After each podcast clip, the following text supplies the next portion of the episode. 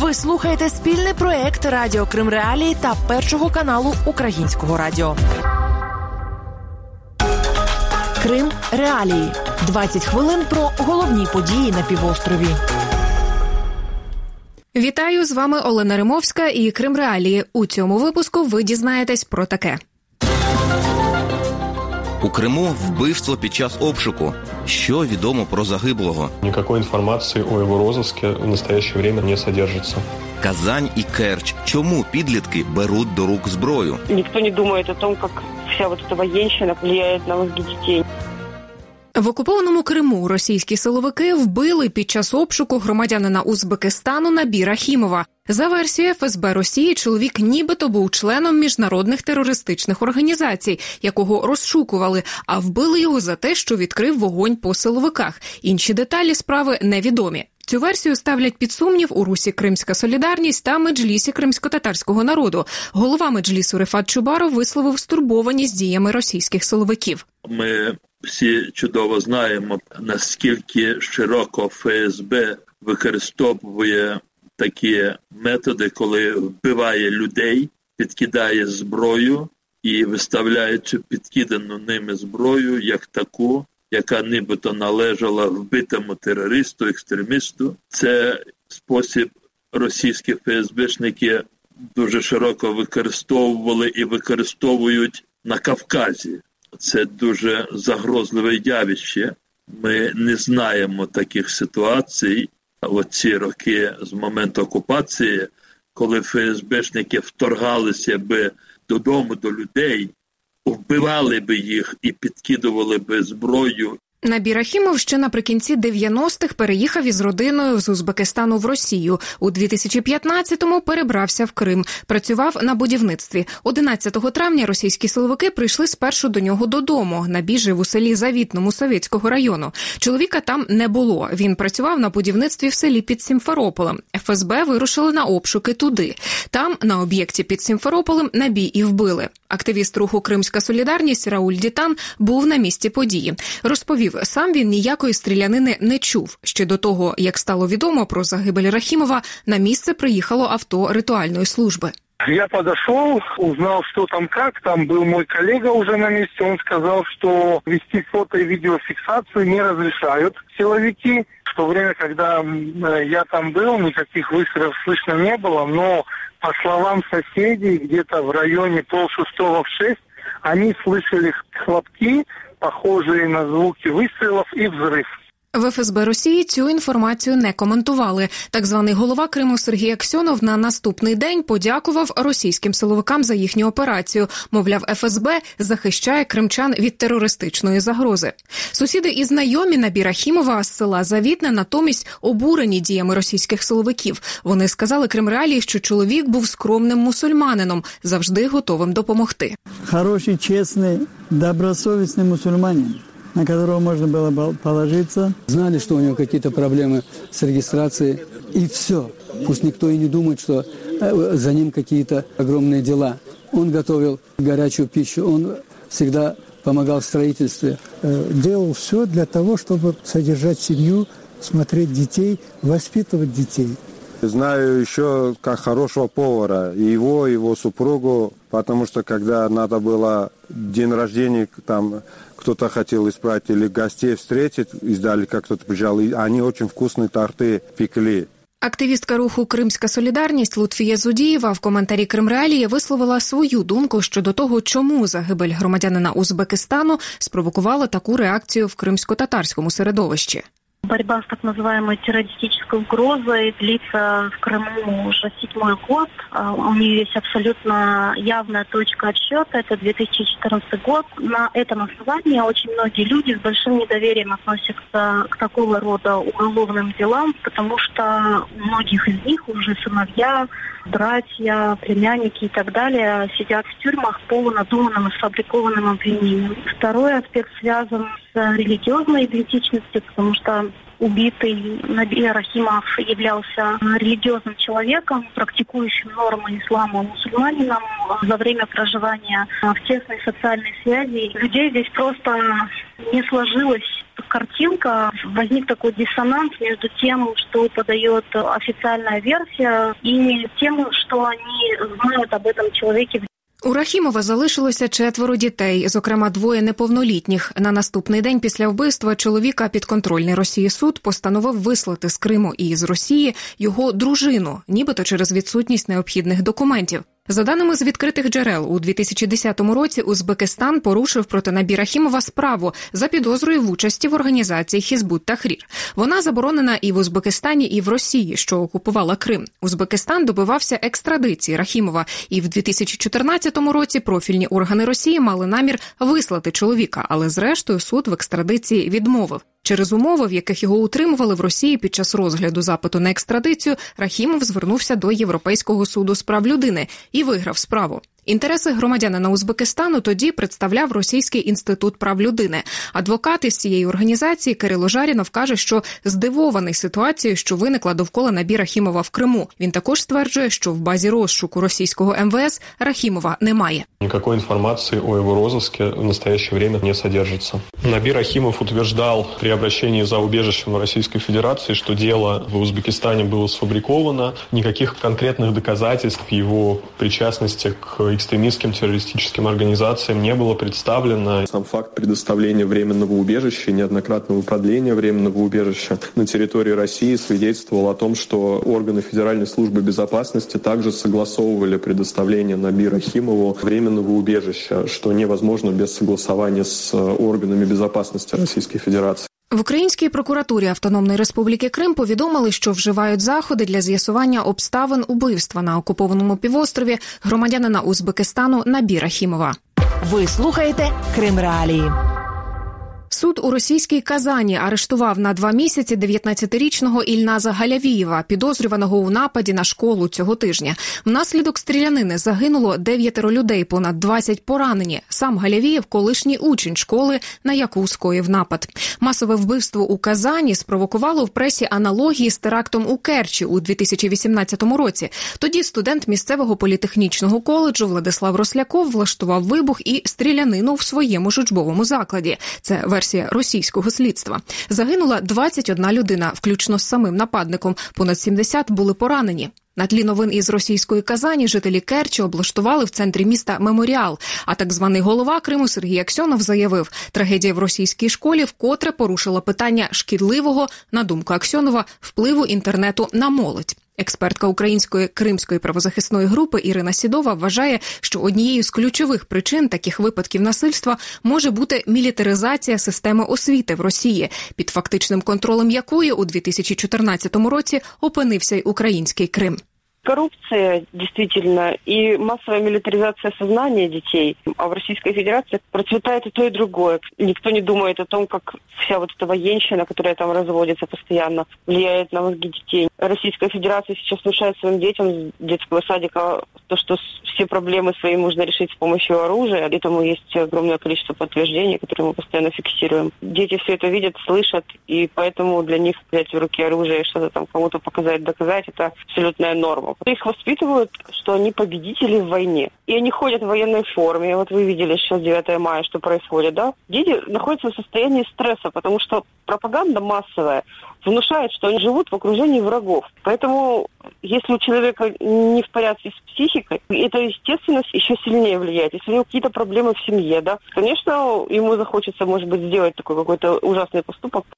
Правозахисниця погоджується, що між подіями в Казані і Керчі можна проводити паралелі. Однак, за її словами, в історії з нападом у Керчі у 2018-му досі лишаються запитання.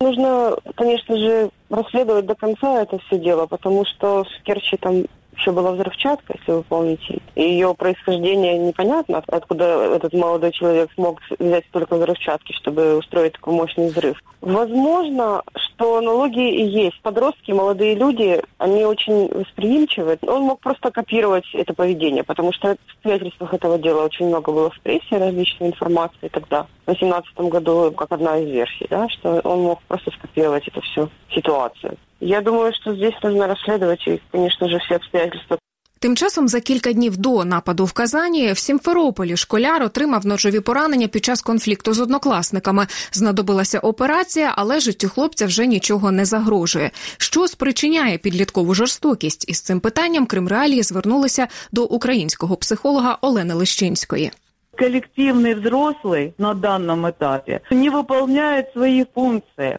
Мы спрашиваем ребенка не о том, какое, было настроение у него в школе, как ему было, а мы спрашиваем, какую он оценку принес. Собственно говоря, очень часто сами родители и обучают своих детей агрессивно вести себя по отношению к своим ровесникам. Ты должен себя защищать, ты должен дать сдачи. Наши дети в новых условиях, полностью, скажем так, информационно открыты. Из нашего пространства исчезли какие-то месседжи, которые касаются воспитания детей. Мы ожидаем от детей взрослого поведения. Получается так, что дети решают свои проблемы на том уровне, как они это видят.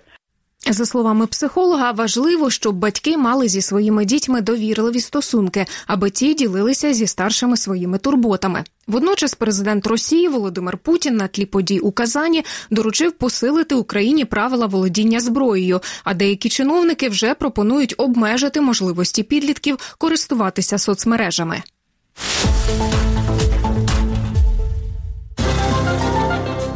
Далі у програмі Росія порушує справи за ухилення кримчан від служби в армії. В тому году було 81 за весь год, зараз 41 э, за перші 4 місяці. Та чому в Керчі скасували традиційну факельну ходу? Це було ярке зрелище з огромним кількістю учасників.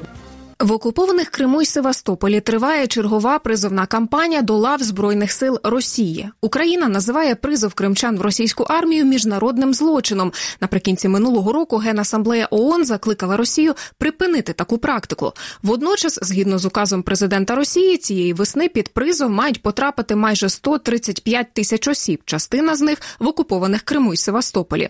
Але є кримчани, які не погоджуються вступати до лав збройних сил Росії.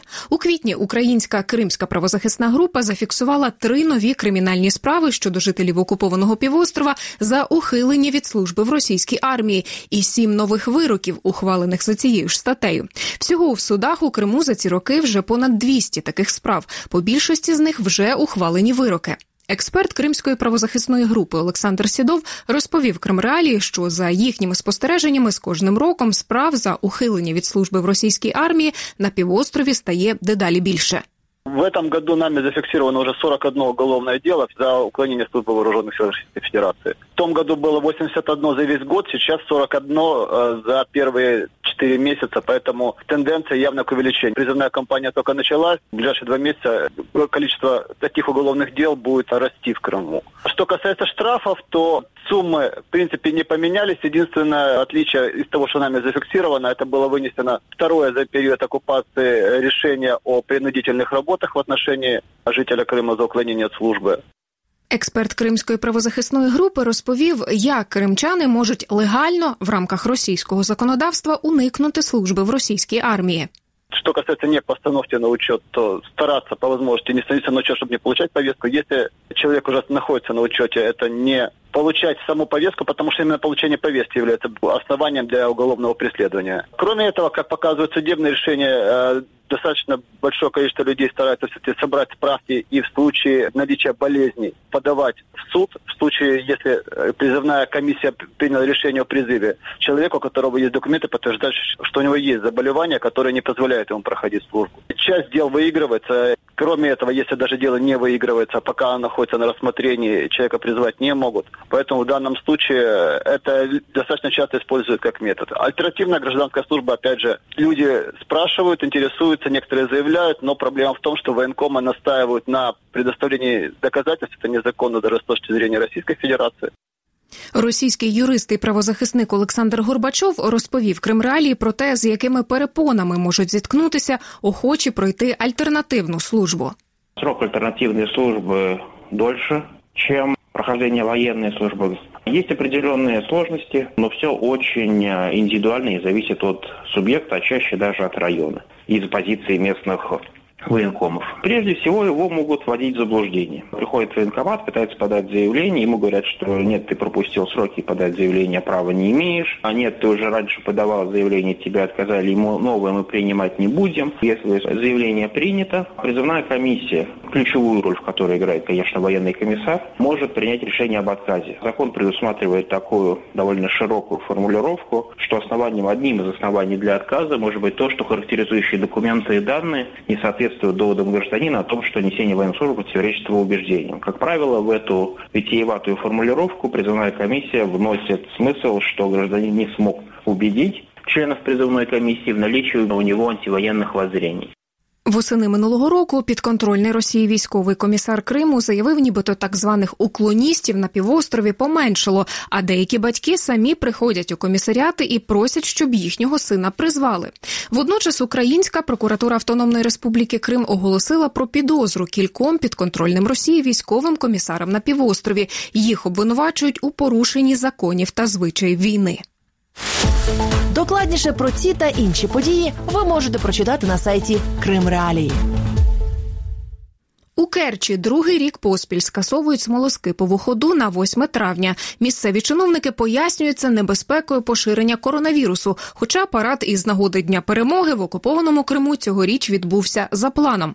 Факельна хода відбувалася в Керчі щороку з 60-х років минулого століття. Вона пов'язана з ушануванням полеглих у Другій світовій війні. Щорічно до 2014 року, ввечері 8 травня, учасники ходи підіймалися на гору Мітрідат. Після початку окупації прохід на гору закрили у зв'язку з ремонтом сходів. Керчани змінили маршрут, але від традицій не відмовилися. Журналістка Олена Лисенко, яка вимушено виїхала з Керчі після початку окупації Криму, розповіла, як виглядала згадана смолоскипова хода. В Керчи на горе Митридат находится Вечный огонь, и там же стоит обелиск славы. Вот начиная с 1967 года родилась такая традиция, когда люди накануне вечером 8 мая в темное время суток, чтобы было красиво, чтобы были видны эти огни факелов, поднимались на гору. И с каждым годом эта традиция набирала все больше оборотов. И вот я хочу сказать, что как раз в украинский период это было яркое зрелище с огромным количеством участников, где-то 10 тысяч и больше человек. Также на горе устраивали театрализованное представление. Приезжало очень много туристов. Приезжали люди из других городов, из других стран, чтобы посмотреть, как это все происходит. Олена Лисенко називає дивним те, що цьогоріч ходу скасували. Вона згадує, що зазвичай захід готують щонайменше за місяць до його проведення, і місцева влада могла б попередити, що його проводити не можна. Старший науковий співробітник інституту історії України Олег Бажан розповів Кримреалії, що історія Керчі періоду Другої світової війни по-своєму унікальна. Лінія фронту чотири рази проходила через місто. Перший раз Керч було захоплено гітлерівцями у листопаді 1941 року, але вже в грудні 41-го було звільнено в ході Керченсько-Феодосійської десантної операції. Саме в районі Керчі висадка радянських військ відбувалася в дуже складних умовах. Піхота висаджувалась прямо в льодяне море. Багато воїнів загинуло не від куль, а від переохолодження. Також, поки перебували в місті радянські війська, відновилися етнічні чистки в регіоні. Було депортовано італійські сім'ї, а також 202 іноземно підданих греків та турків. Звичайно, не забуваємо, що саме наприкінці січня 42-го року було сформовано Кримський фронт, і саме із Керчу пов'язана одна із найтрагічних подій у Другій світовій війні, і одна із невдалих для Червоної армії битв, яка війшла в історію як Керченська катастрофа. Кримський історик і політолог Олександр Севастьянов, однак, вважає, що керченські чиновники скасували ходу виправдано. Приоритет надо отдавать версии относительно эпидемиологической обстановки. Все же 8-9 мая – это конец праздников, наплыв туристов, наплыв приезжих очень большой. И провести два массовых мероприятия подряд, то есть и 8 числа, и 9 числа, ну, это было бы, я бы сказал, бы просто безответственно. И если вопрос проведения парада 9 мая решается на федеральном уровне, на более высоком уровне, там задействованы другие механизмы решений, то вот проведение факельного шествия находится полностью в ведении городских властей. Ограничить только 50 человеками, ну, действительно, это бы выглядело бы несколько странно, тем более, что это керченская городская традиция – 8 травня у Керчі мали відкрити після ремонту сходи, що ведуть на гору Мітрідат. Реконструкція сходів коштувала Росії понад 8 мільйонів доларів. Відкриття, зрештою, не відбулося. Коли сходи відкриють для відвідувачів, поки невідомо. І це все на сьогодні. З вами була Олена Римовська і вся команда Крим Реалії. Зустрінемося наступного тижня. Крим Реалії 20 хвилин про головні події на півострові.